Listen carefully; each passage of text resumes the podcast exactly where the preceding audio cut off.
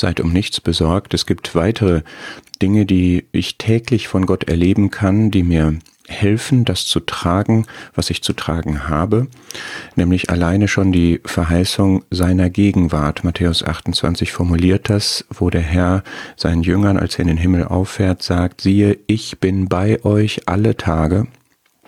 Das ist eine Zusage, die jeder Glaubende hat. Christus ist in uns, der Heilige Geist ist in uns und er bleibt ewig bei uns. Wir haben immer, jeden Tag, in jeder Situation den unmittelbaren Beistand, die Gegenwart, die auch Kraft gibt, in der alles drinsteckt, wofür der Herr steht. Wir haben ein, zwei Beispiele, die das illustrieren aus dem Alten Testament, aus Erste Könige. Das ist bei der Einweihung des Tempels, wo Salomo darum bittet.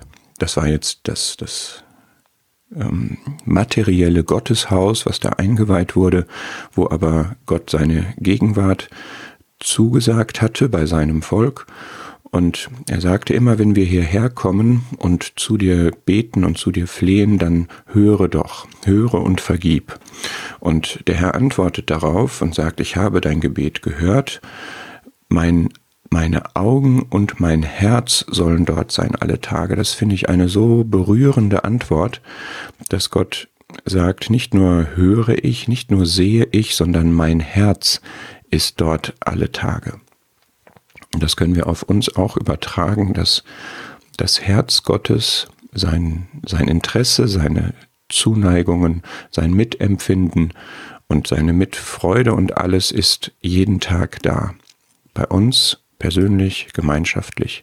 Und aus dem Buch Esther gibt es eine Illustration, möchte ich jetzt nicht zu viel ausführen, aber da lesen wir von dem Mordecai, der die Verantwortung hatte für Esther, die dort an den Königshof gekommen war.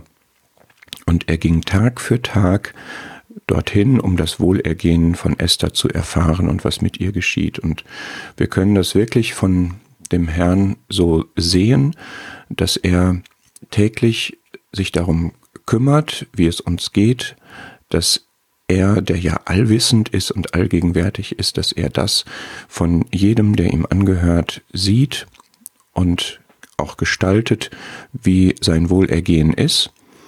Und das ist einfach eine wunderbare Tatsache, dass ich nicht alleine bin in all diesen Situationen, denen ich mich zu stellen habe, sondern dass immer dieser Herr, der mich vollkommen liebt, der der Allmächtige ist, der der Weise ist, der der Gerechte ist, dass der wirklich ein Herz hat, wo er nach meinem Wohlergehen schaut und mir auch Rat gibt, mir Kraft gibt, mich führt, mir Wegweisung gibt, mir einfach Mitleid, Beistand schenkt. Das ist einfach wunderbar, das ist ein herrlicher Herr, den wir da haben.